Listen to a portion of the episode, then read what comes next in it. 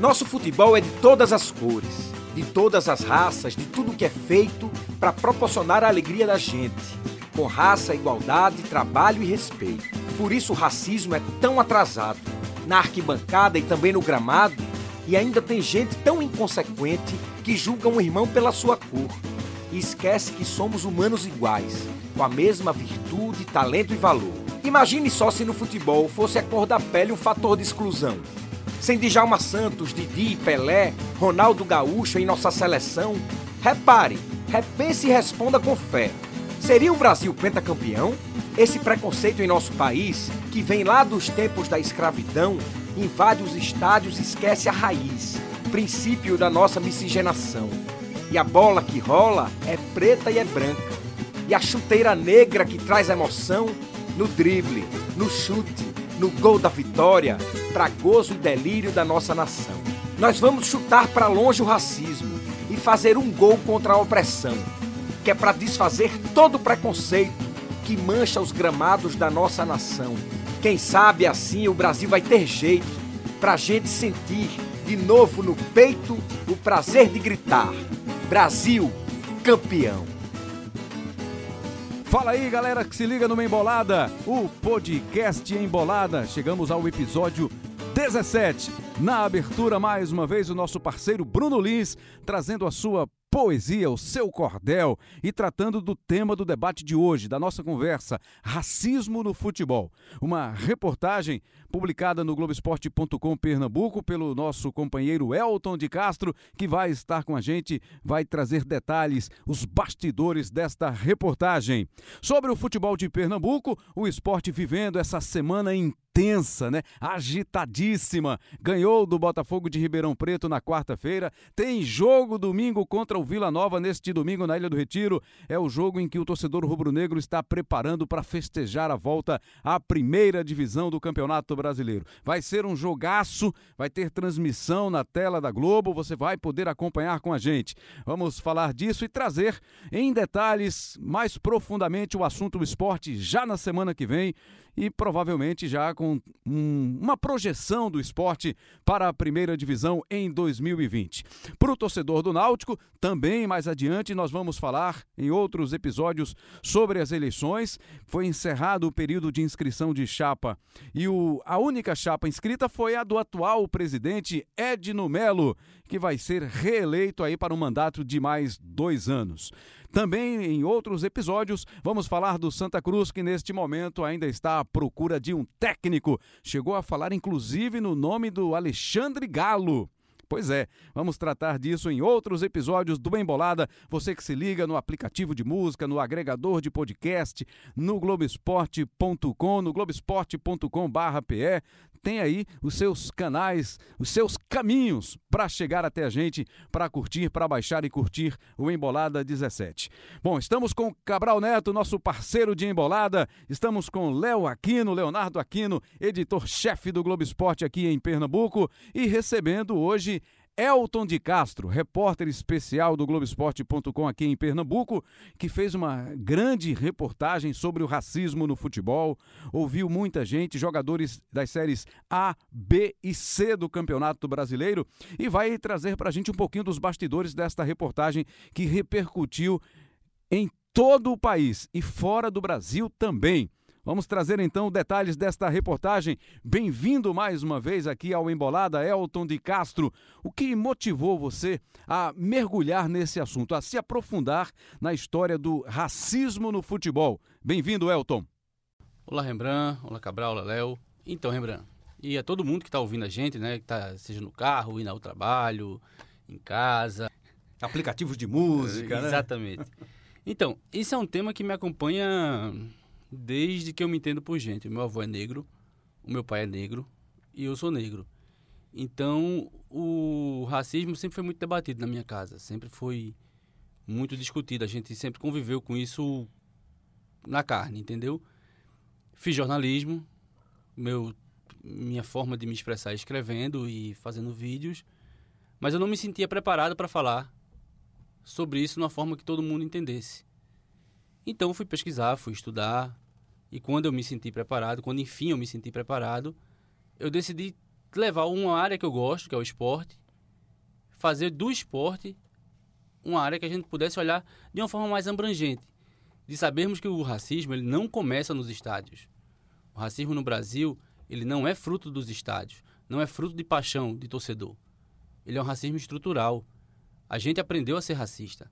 A sociedade brasileira ela aprendeu a ser racista.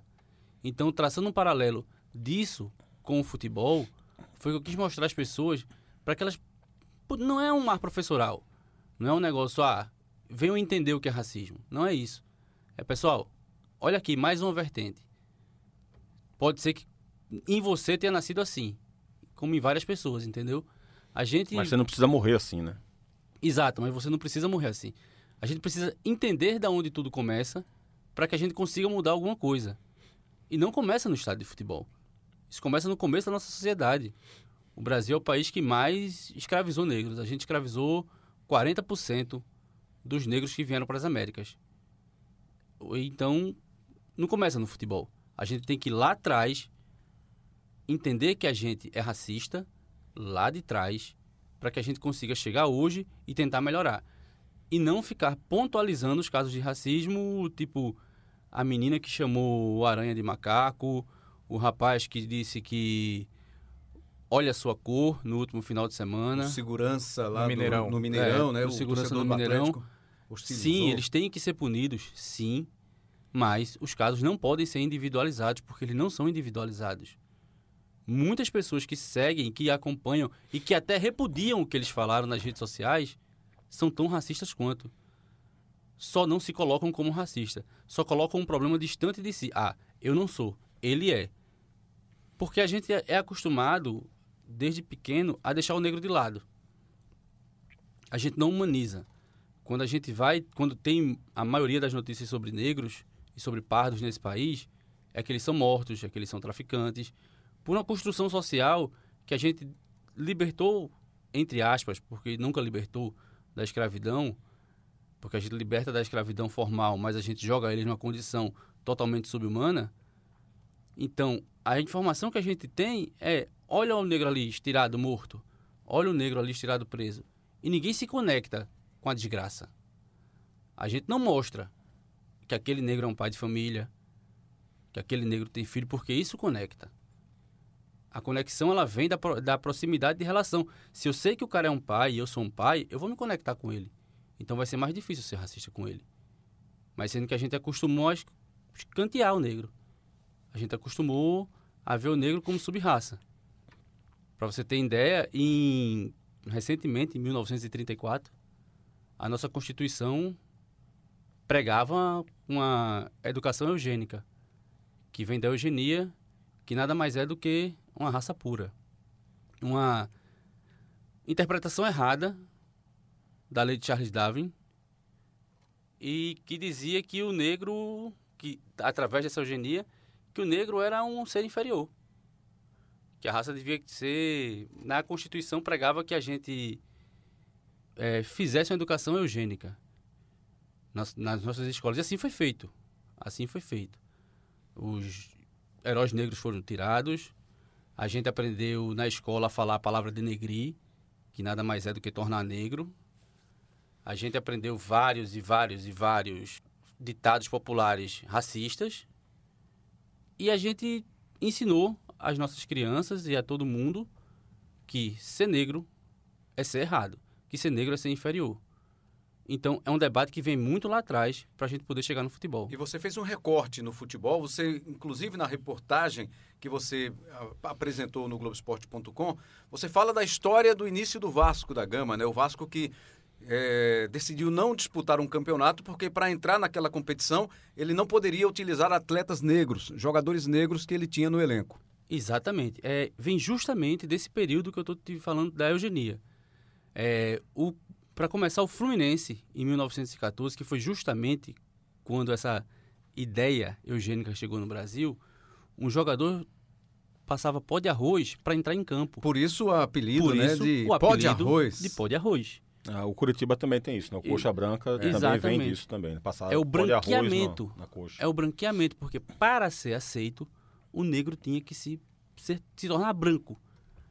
Entendeu? E aí, então, em 1923, o Vasco é campeão carioca com um time formado por negros e pobres. Em 1924, a associação que organiza o Campeonato Carioca diz que, ok, eles rompem, ficam de um lado Flamengo, Fluminense e Botafogo, ele diz, ok, Vasco, para você participar, a gente, dessa nossa associação, a gente pede para que você exclua essas pessoas que não estão de acordo com o bem-estar social. Não estão de acordo com a alta sociedade. Então, o Clube de Regatas Vasco da Gama, clube para o qual eu torço, diz não. A gente sai do campeonato e eles ficam, porque foram eles que ajudaram a construir a nossa história. Inclusive, num dos episódios que você participou com a gente, na história da torcida mista, você falou dessa, dessa representatividade que o Vasco tinha para você. Um dos motivos que o levaram a torcer pelo Vasco da Gama, até por essa representatividade, por essa iniciativa que o Vasco tomou lá atrás. E na reportagem publicada, Léo, são números impressionantes, né? Maioria de negros que disputam o futebol brasileiro a maioria que onde eles mais foram hostilizados no estádio de futebol, é ali onde eles sentem mais na pele mesmo essa toda essa história, todo esse racismo, toda essa falta de educação do, da, do nosso torcedor de uma forma geral, Léo. Pois é, eu queria é, perguntar para o Elton é, a respeito do, da metodologia da, da reportagem, né? Que foi uma reportagem que tomou muito tempo, né? Nove meses. Nove meses. Nove meses.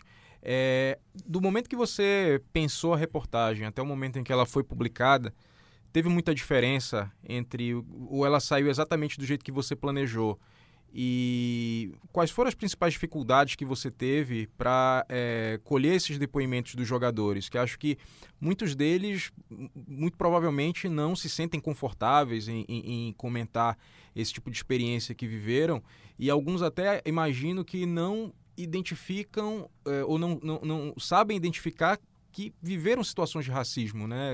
Talvez é, não com, consigam compreender a gravidade de, de, violências que sofreram, né? Como queria que você falasse um pouco da metodologia aí do, do desse, desse, seu trabalho aí de artesão da, da, da reportagem ao longo desses nove meses. É, foi a maior dificuldade que eu tive foi de convencer as pessoas a falarem assim, a se colocarem. O, o grande medo, o maior medo da grande maioria era ser exposto, falar, assumir em público que sofreu um, um, ato racista. Por isso o pedido pelo anonimato? Por isso o pedido pelo anonimato. Foram seis meses de pesquisa e três meses no processo de construção do texto mesmo, leitura de referência e essas coisas todas. A, o primeiro mês foi quase perdido. O primeiro mês de pesquisa foi quase perdido porque pouquíssimos atletas responderam. Até que eu disse, não, pessoal, vai ser é anônimo, pode ser anônimo. Eu decidi fazer anônima. Aí começou todo mundo. Mas é bom destacar que eu não fiz essa pesquisa sozinho. Contei com a, uma ajuda, assim, fundamental dos meus companheiros, assim, dos setoristas, porque são 60 clubes. Não tem como eu estar em todos os estados do, do Acre país. ao Rio Grande do Sul. Exatamente. Então, os, os setoristas foram atrás. Eu criei uma pesquisa online e era disponibilizado para esses atletas o link através ou pessoalmente ou através de seus assessores, assessoria do clube oficial. Eles respondiam e eu recebia a resposta automaticamente. Alguns relatos, um eu até botei na matéria, são meio pesados assim. Mas eu me comprometi, o único que eu usei, eu pedi para usar e sem dizer o nome. Eu, sem dizer o nome, porque realmente o nome taxa a pessoa. E é esse problema que eles têm. E, esse, e essa coisa que você falou é muito, é assim, é muito importante, porque o número aponta, a pesquisa aponta que 48,1% das pessoas sofreram racismo. Mas se a gente for a fundo na pesquisa, se a gente for atrás desse número, a gente vai ver que ele vai crescer se as outras pessoas tiverem o um entendimento do que é racismo. Porque muitas pessoas não têm, acham que o racismo é um racismo direto, assim, ser chamado de macaco. O, o racismo apenas verbalizado verbal... em voz alta, Exatamente. Né? Às vezes o racismo ele é silencioso, ele que tá é, se confundir o racismo com, é um olhar. Se confundir com o racismo com um pejúrio racial. É, até conversei com isso, sobre isso com o Elton. A matéria foi fantástica, muito necessária e alguns pontos me chamaram a atenção. E um deles foi exatamente esse. Porque o número de 48% é muito alto mas talvez seja menor do que a verdade. Né? Porque eu acho que aconteceu muito isso mesmo, assim, do, do jogador achar que o, o, racismo foi basicamente apenas ter sido chamado de macaco ou ter sofrido alguma injúria racial. É, mas há um racismo também muito velado, né? Do, o, o racismo do atravessar a rua quando vai cruzar com alguém, o racismo de estar numa loja e sair de perto quando encontra alguém negro ao seu lado, ou imaginar que ele pode estar assaltando a loja ou algo desse tipo. Isso é um racismo né, que aqui acontece muito. É você ser parado no meio da rua por um negro que quer pedir uma informação e você começar a imaginar que ele vai te assaltar ou que ele vai fazer algo de ruim. Isso é racismo. Né? E muitas vezes esse racismo não está muito claro. Né? E vamos ouvir sobre o assunto o Marcelo Carvalho, é pesquisador e é um dos fundadores do Observatório do Racismo entrevistado pelo Elton de Castro para a reportagem. Eu acho que o número de pessoas que não denuncia é grande por duas questões chaves, né? A primeira é a falta de informação para denúncia. Eh, muita gente acha que, que levar um processo adiante vai causar problema para ele, uh, ou que se ele denunciar racismo as pessoas vão acusar ele de mimimi. Então ele, ele, ele eh, o jogador não quer se expor nesse sentido. E a outra questão é, é a falta de amparo, né? Daquela rede de solidariedade do clube, dos, dos colegas uh, e da consciência, né? Da consciência racial, assim, da conscientização do, do tamanho do problema. Eu acho que o número de denúncias vem aumentando cada vez mais. O número de atletas que vem denunciando o racismo que eles sofrem dentro de campo, o número de torcedores vem uh, que vem denunciando também vem aumentando. Eu acho que muito pela conscientização dessas pessoas.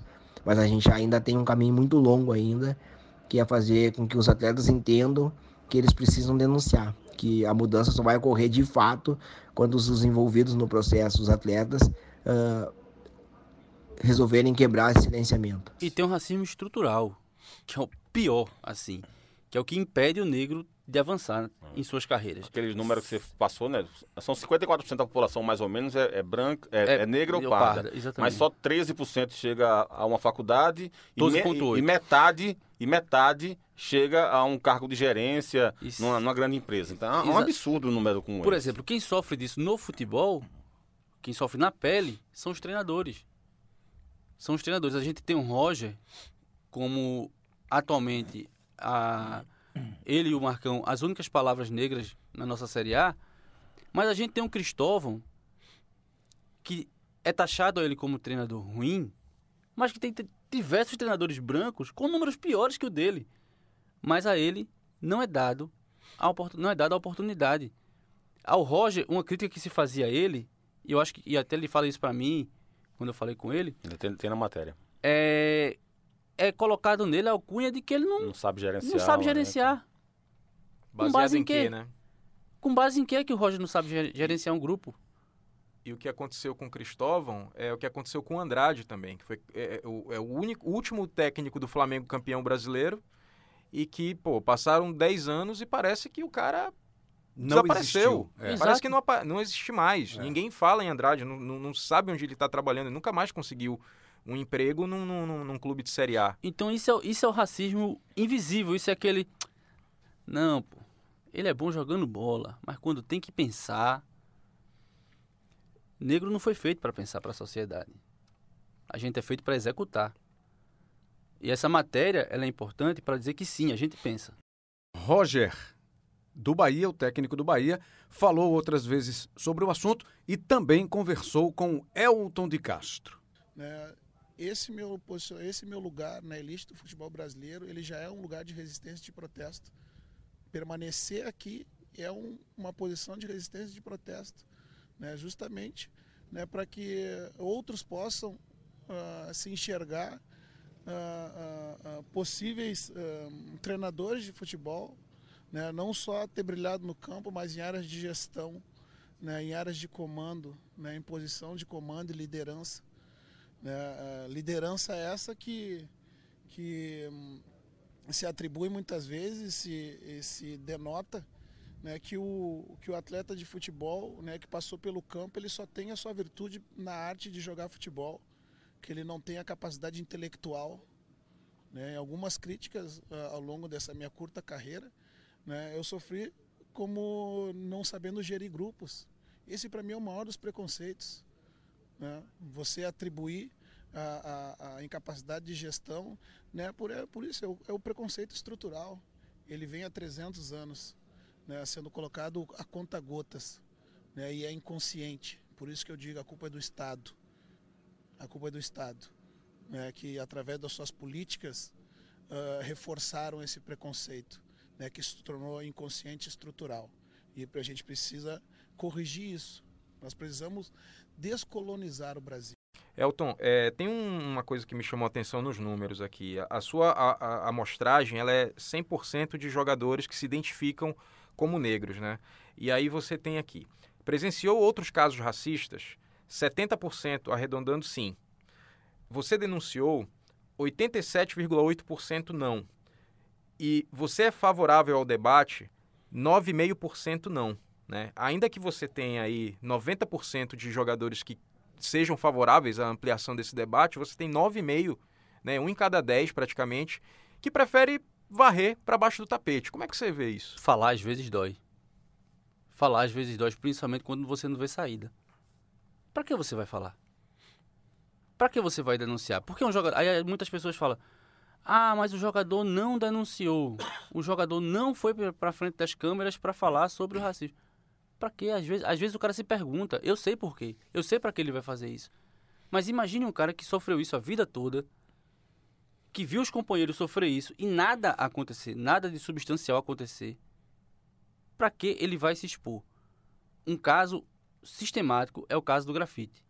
O grafite foi lá, denunciou, todo mundo só falava do grafite falando do caso específico do racismo.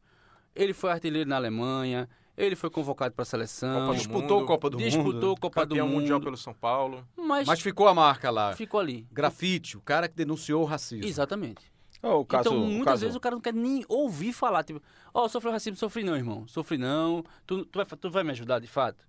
Tu vai fazer alguma coisa por isso? Não vai não, então não me pergunta não. Acho que outro fato muito peculiar e, e também é, que dá para exemplificar nesse caso é o do Aranha também, né? Porque a, a mulher lá, a racista lá, a gremista, ficou por isso mesmo, não sei o que aconteceu com ela, mas o cara ficou taxado a carreira dele inteira por aquele episódio.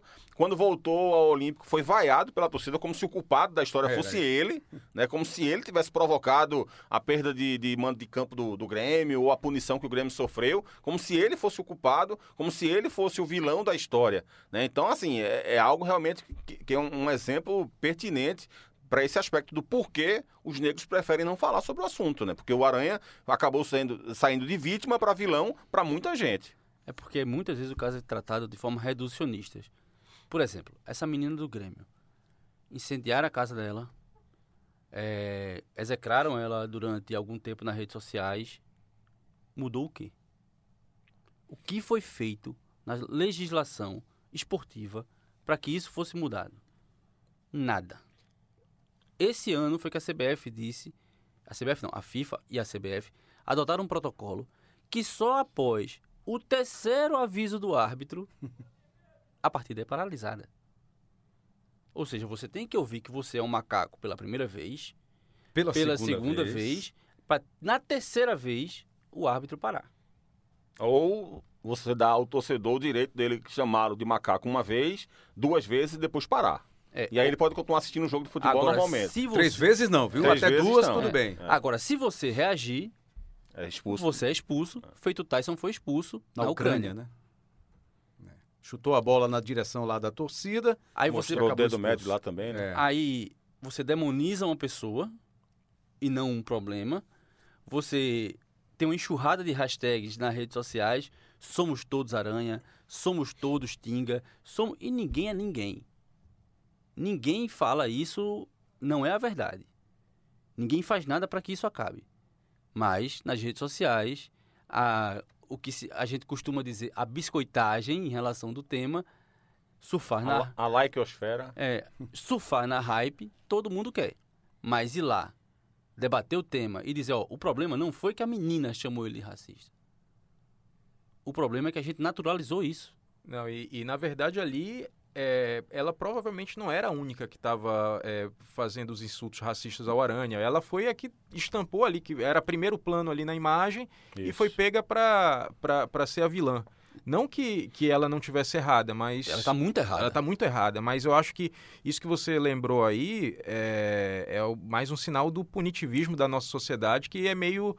É, às vezes é bem desproporcional, né? Ela merecia, mere- merecia um- uma, uma punição, tudo bem, mas essa- isso que aconteceu aí de incendiar a casa. Acho que.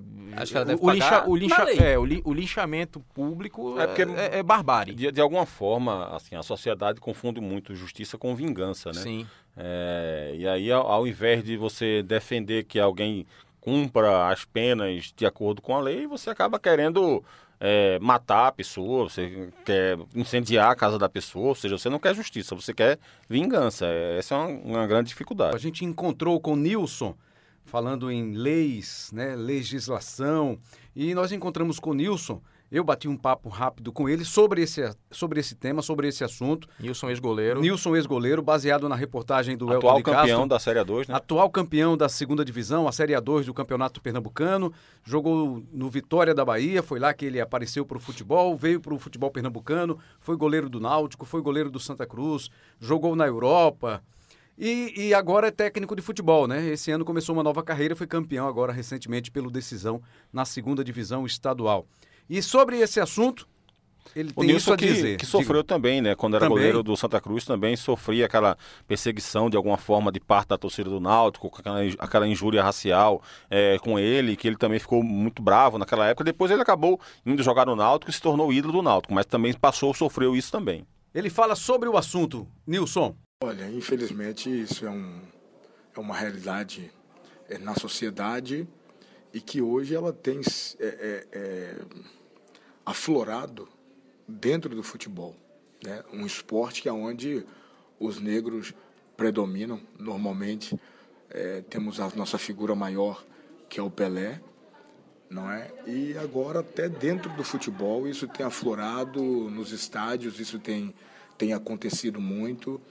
É, é triste, é lamentável é, a posição de alguma dessas pessoas da sociedade é, que tem é, feito questão de demonstrar que não gosta do negro, que, que eu, e eu queria entender o porquê, o que é que eles incomoda no negro, porque o que nos difere é a cor da tonalidade da pele. Mas somos feitos da mesma essência, temos sentimentos como eles, né? E, isso gera um pouco de confusão na minha mente e o porquê do ser humano ter esse tipo de posicionamento. Agora, enquanto aqueles que legislam não legislarem, não aprovarem uma lei mais severa, mais dura contra isso, eu acho que isso tem que ser punido, tem que ser banido. Hoje os estádios todos têm câmera, é fácil de, de, de, de, de identificar. Se não conseguir identificar certa, certas pessoas, então tem que se é, é, punir aquela, aquela região da onde viu aquele couro, para que as pessoas possam apontar quem foi que fez. Eu acho que tem que ser uma coisa mais, mais dura, mais severa, porque sabemos que existe, na lei diz que racismo é crime, porém eu não, nunca vi ninguém ser preso. Salve aqueles que a imprensa consegue pegar e dar uma ênfase, e aí sim pune-se. Mas só vai punir se a imprensa descobrir aqueles casos que a imprensa não consegue chegar até lá. Aqueles casos que a gente não sabe. Então, eu acho que é preciso ter algo mais, mais severo, mais duro, para que possa coibir é, essa questão do racismo. Tá, e depois do depoimento do Nilson, Elton, com quem você conversou, né? Grafite, Roger, o técnico do Bahia, Grafite hoje nosso comentarista, um dos nossos comentaristas do Grupo Globo, e também com o pesquisador Marcelo Sa- Carvalho. Marcelo Carvalho, que ele é um, um fundador do Observatório do Racismo, que ele há cinco anos faz um, um trabalho muito, muito, muito importante relatando todos os casos que acontecem de injúria, atos discriminatórios na realidade, não só no futebol brasileiro, mas no futebol mundial envolvendo brasileiros. E esse ano, o ano não acabou no futebol brasileiro. E aí não são só jogadores, é caso de arquibancada, torcida. Já temos 41 ou 42 casos de injúria racial. É quase um por semana, né? É quase um por semana. Impressionante. Agora, eu estava lembrando de um caso recente que talvez em nível internacional tenha sido o mais grave do, entre os mais recentes, que foi do, do jogo Bulgária e Inglaterra pelas eliminatórias da Euro, né? E aquilo ali foi vergonhoso, é, gestos nazistas e ofensas racistas ali para os jogadores negros da Inglaterra por parte dos torcedores é, búlgaros. E a UEFA é, divulgou uma punição é, ra razoavelmente pouco tempo depois, mas que é, soou até como Muito aquela branda, né? passada de pano. Né, como se diz, que foi um jogo de portões fechados para a seleção da Bulgária e uma multa de 75 mil euros para a Federação da Bulgária. Detalhe, eu estava lendo uma reportagem da, da, da época, né, de, de, quando saiu essa punição, é, a reportagem fazia um comparativo, que um jogador da Dinamarca, que tinha sido punido porque ele estava usando uma cueca com uma marca de um patrocinador, que ele em algum momento acho que fez um gol, tirou a camisa, apareceu aqui a, a, a, a, o, como se chama, o cos da cueca, e tinha uma marca de um patrocinador, e ele foi multado em 80 mil euros. Hum. Então quer dizer que o, a questão comercial, se você for é, é, usar o peso da, da, da, da o, peso o peso financeiro como é, referencial, a questão comercial importa mais do que a questão do, racial. É incrível. É incrível. O Lukaku sofreu na Itália, reagiu. Balotelli também, né? A Ultra, que é a torcida do time dele, do time dele uhum. lançou nota e ninguém fez nada contra isso. Ele saiu como errado. Ou seja, isso, isso vai respondendo, porque não só no Brasil, como no mundo, é muito difícil você se posicionar. É importante que se posicione. Cada vez mais estamos nos posicionando. Mas é um caminho também que está no começo. Vai aumentar, vai melhorar. E para melhorar, é importante que o debate saia de novembro, saia de maio, que é novembro, é o mês da consciência negra. Maio é 13 de maio. É, da abolição da abolição formal da escravatura. Da formal, né? Da formal, é. que ela, para mim, nunca foi abolida. E tome conta do ano todo. Para que a gente entenda, e não precisa ser professoral, não precisa ser uma aula de história, só precisa você entender o que é que você está falando. Só precisa você entender da onde vem. Grafite foi um dos personagens também muito importantes aí nessa pesquisa feita pelo Elton de Castro. Vamos então entender um pouquinho mais, ouvir um pouco mais aí do, do grafite sobre o assunto. É difícil a gente querer entender como a pessoa julga a outra por causa da cor de pele. Um, é muito complicado isso. É no mesmo, na mesma maneira que você é profissional, eu, eu fui profissional no futebol, estou tendo um, uma caminhada agora aqui na, na TV como, como comentarista. E eu não posso ser julgado pela minha cor de pele, eu tenho que ser julgado pela minha capacidade, pelo que você estudou, pelo que eu estudei, pelo que eu aprendi. Eu acho que tem que haver isso daí. E infelizmente no futebol, como o futebol é, um, é um, um, uma ferramenta que, que pode abrir muitas portas, que pode é, possibilitar muitas coisas, de ajudar muitas pessoas, eu acho que está mais, tá mais tá mais é, solícito acontecer isso, né? Porque tu vai no estádio, tá lá gritando, é, xingando aquela coisa, mas é difícil, né? A gente saber disso, né? Que uma pessoa, a pessoa que é racista julgar a outra pela cor de pele. Eu me recordo quando eu tive o episódio do The Sábado, é, naquele, naquele jogo do Morumbi, 15 dias antes nós havíamos jogado lá em Quilmes e foi muito mais foi muito mais forte é, jogar o banana no campo, o estádio era um estádio acanhado, um estádio onde não tinha tantas condições de abrigar um jogo de Libertadores. Nós tomávamos tapa na cabeça, nós passamos no meio dos torcedores, é, xingávamos, nos xingávamos não só a mim, mas vários jogadores de, de macaco, aquelas coisas, negro de merda. Só que nós não imaginaríamos que no Morumbi teria aquela aquela notoriedade que teve, né? O delegado ir lá no, no campo, pegar o jogador, levar para a delegacia. Eu ter ido para a delegacia também, ter ficado até às 6 horas da manhã lá. E tudo aquilo toma uma proporção muito grande, mas existe, infelizmente existe. Não só no futebol. A gente fala do futebol, agora imagine quantos casos acontecem diariamente. Acho que esse tempo nós estamos conversando aqui, imagine quantas pessoas do lado de fora estão sofrendo racismo, caso de cor de pele, caso de religião, essas coisas. Então é complicado quando a gente fala, né? Onde no mundo onde, todos, onde todos nós somos iguais, todos nós temos sangue vermelho, todos nós comemos, todos nós dormimos, todos nós trabalhamos, ser julgado pela cor de pele é complicado. Sabe um dado que me chamou a atenção nessa pesquisa? Quase 10% das ofensas são proferidas por torcedores do próprio time. Uhum. Então é aquilo. O negro ele serve, ele é aplaudido até quando ele me serve. Me serve no caso não, serve ao racista. Quando na consciência deturpada dessas pessoas ele deixa de servir, ele passa a ser como um produto descartável. Elton, é, a primeira pergunta do teu questionário, aqui de acordo com a, a, reportagem, é se você se identifica como negro, né? E vo, na tua pesquisa, né, você se deparou ainda com jogadores, é, provavelmente não responderam à pesquisa, enfim, que não se identificam como negros, né? Acho que existe esse debate hoje sobre ver-se como negro ou não, né? Que a, a, a negritude ela tem uma, uma infinidade de, de, de, de eh, tons de pele e etc. É, e o quanto essa, esse não se identificar como negro, é, ele influ, isso influencia na percepção do racismo? É, influencia muito, muito, muito, muito. Até porque o não identificar-se como negro, ele começa com o embranquecimento da raça. Ele começa quando você taxa as pessoas de moreno para aceitá-las na sociedade de uma forma mais branda, porque se ele é, ele não, ele não é negro, ele é moreninho. Ele pode estar tá aqui. Somos negros. Eu sou negro de pele clara.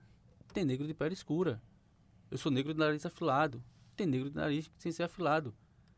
Mas essa história nos foi tirada. Nos foi tirada e começa antes disso com o processo de eugenia, vamos lá de novo, quando era pregada a esterilização dos negros e que os relacionamentos de negros com negros fossem minorados. Então, criou-se essa falta, as pessoas elas querem ser mais brancas para se sentirem aceitas. Então, às vezes ela tem uma pele negra, mas ela não se diz negra porque ela quer ser mais aceita. E às vezes ele, nem, ele nem tem a consciência disso. Às vezes é uma autodefesa. Às vezes a pessoa simplesmente ela não tem a consciência, ela não chegou a ela essa consciência de por que eu me chamo de morena, por que eu me chamo de moreno. Entendeu? É uma autodefesa. É por isso que volto a dizer, o debate ele tem que começar lá atrás. Eu acho que o debate ele é muito mais importante. Ele, a gente da imprensa, a gente da mídia, os clubes de futebol, as pessoas que comandam o futebol, têm um papel fundamental nisso, que é fomentar um debate mais amplo. Mas aí eu pergunto: qual é o comandante? Quem dá as cartas do futebol hoje? Qual é o negro? Só lembrando que Pelé, o maior ídolo do futebol brasileiro, maior jogador do mundo, maior jogador do século, é negro e é de uma representatividade gigante. Poderia até contribuir mais para o debate. E deixa eu defender Pelé. Vamos lá, é bom, é importante. Deixa eu defender o Edson. Por sinal, isso foi uma coisa que, na matéria, um processo da matéria, eu li um livro sobre o Pelé, uma autobiografia, uma biografia do Pelé, que falava que ele não se posicionava enquanto jogador de futebol de uma forma mais enérgica. Primeiro que eu acho que só o fato dele jogar bola, dele ser o principal jogador que essa terra já viu, ele coloca por terra qualquer qualquer teoria da eugenia de supremacia é, branca. Então, ele jogar bola já era um ato de resistência. Ele ser adorado por brancos e por negros já era um ato de resistência. E aí, quando o Pelé. O que se atribui a ele é que ele não fala. Pelé não fala, não fala sobre isso, não fala sobre isso.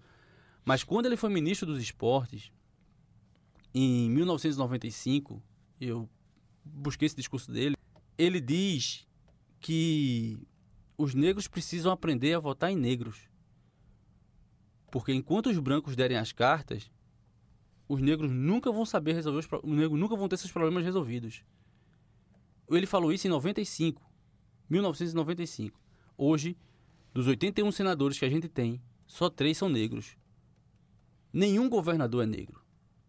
e não temos nenhuma, nenhuma representatividade política que seja contundente. Então, o que ele falou lá em 95 ainda vale para hoje. Valeu demais, Elton de Castro. Cabral Neto, um abraço. Só um último detalhe, Claro. para, para parabenizar o Elton pela excelente matéria e parabenizar também pelo grande elogio que ele recebeu de um dos maiores historiadores da- do Brasil, né, que é o Laurentino Gomes. Eu, eu- é um assunto que eu adoro, eu gosto muito de história e certamente Laurentino está entre os maiores historiadores desse país, especialmente da história recente desse país. Né? A gente teve vários grandes historiadores, como Gilberto Freire, Sérgio Buarque de Holanda, Capistrano de Abreu, entre outros, mas recentemente, se você citar uma lista, você tem que colocar o Laurentino nela, né? Autor do livro 1808, 1822, 1889, e ele agora acaba está lançando, né, pelo Brasil inteiro um livro magnífico que é falando exatamente sobre esse assunto que é a escravidão. É o primeiro volume do livro que eu indico para todo mundo ler esse livro, é quase uma leitura obrigatória para quem quer é, entender um pouco mais desse assunto. Laurentino é um, um gênio da história, ele é jornalista também, enfim, já se formou em admi- administração, já foi colunista da Veja, do, da Folha de São Paulo, enfim, tem uma história maravilhosa, já, foi, já recebeu vários prêmios de literatura é, e ele fez um elogio público ao Elton de Castro, né? no Twitter dele ele retweetou a matéria do Elton de Castro, elogiando a matéria, eu acho que isso é um carimbo definitivo da qualidade da matéria que o Elton fez. Sua missão foi cumprida, Elton. Parabéns. Tá começando. Parabéns, Elton. É, é- é um orgulho muito grande que a gente tem aí de ter é, uma reportagem como essa, é, que orgulha a profissão, é, ter nascido aqui pertinho da gente, de um cara que troca ideia com a gente todo dia. Parabéns mesmo e é, é muito orgulho, muito orgulho para nós. Pô, valeu, galera. Espero que você curta o episódio 17 do Embolada.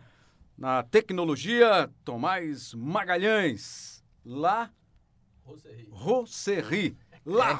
que é Valeu, isso? Tomás Magalhães. É, o Elias Romaneto hoje está de férias, né? Nesse período de férias. O próprio Elton de Castro vai ter o prazer de editar aqui o nosso Embolada 17. A abertura tivemos o Bruno Lins e a direção do podcast Embolada é do Lucas Fittipaldi. Valeu! Encontra aí no seu agregador de podcast, no seu aplicativo de música, no Globoesporte.com, no Globoesporte.com.br, tá lá. O Embolada. Um abraço, até a próxima.